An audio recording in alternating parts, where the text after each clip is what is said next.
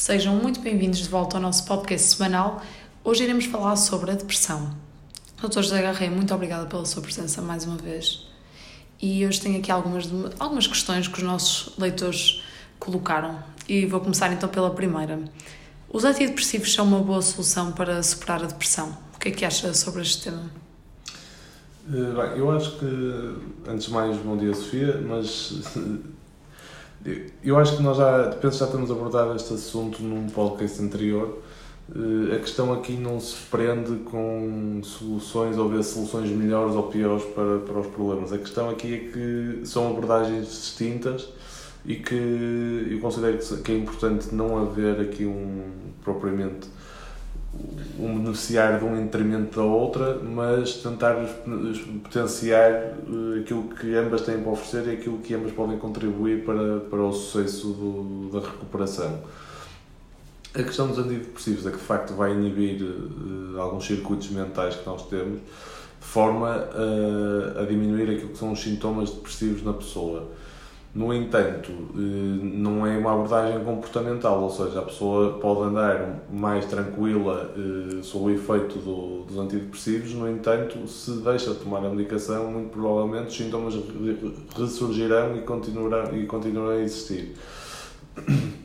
Ou seja, eu diria que aqui o, o fundamental pode ser os antidepressivos numa perspectiva de uh, ajudar a pessoa a conseguir estar numa fase mais estável e numa fase mais uh, tranquila para proceder a um, a proceder a um processo, passa a redundância de, de, de, mudança comportamental, mas haver sempre aqui uma, uma cooperação entre estas duas abordagens da psicologia e da psiquiatria para aquilo que é a resolução deste problema. E explique-me então, porque eu acho que muita gente não, não sabe disto. Quais é que são os graus da, da depressão?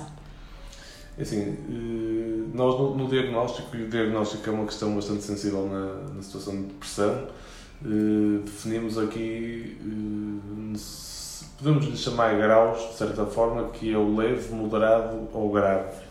No entanto, isto também está um bocadinho relacionado com aquilo que vai ser a situação concreta da pessoa e, e depois de de haver um diagnóstico concreto é que se define mais ou menos por onde é que vai começar a intervenção e o que é que vai ser feito com essa pessoa. Cada um, cada grau com um acompanhamento diferente, portanto. Sim, sim, sim. sim. É tudo influenciável. Muito bem. E então, outra questão que um leitor colocou é quando é que me percebo que posso estar a entrar numa depressão e se é normal as pessoas negarem? Ou seja, aqui temos duas questões. Eu digo isto porque muitas das pessoas e familiares dizem ah, só está triste ou vai passar rápido.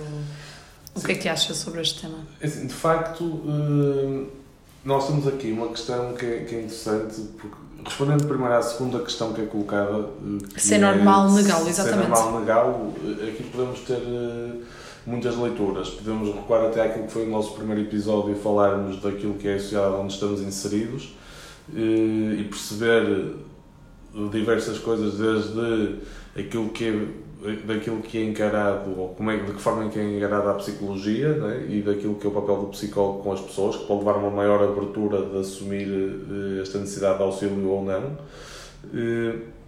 E, e pode até mesmo estar relacionado muitas vezes com questões mais culturais, da forma como nós expressamos as nossas emoções ou não e haver aqui esta, esta percepção de precisar ou não de algum auxílio para resolver alguma questão que não esteja a ser Sim. tão bem ultrapassada. Porque penso que muitas das pessoas, é a mentalidade atual ainda é ser um tabu ir ao psicólogo, não é? Sim, pode, pode ser por aí, pode ser até por uma questão de, lá está, cultural, uh, em, que é, em que é suposto as pessoas. Uh, é expectável que a pessoa reage de determinada forma e pode ser encarado como uma coisa passageira.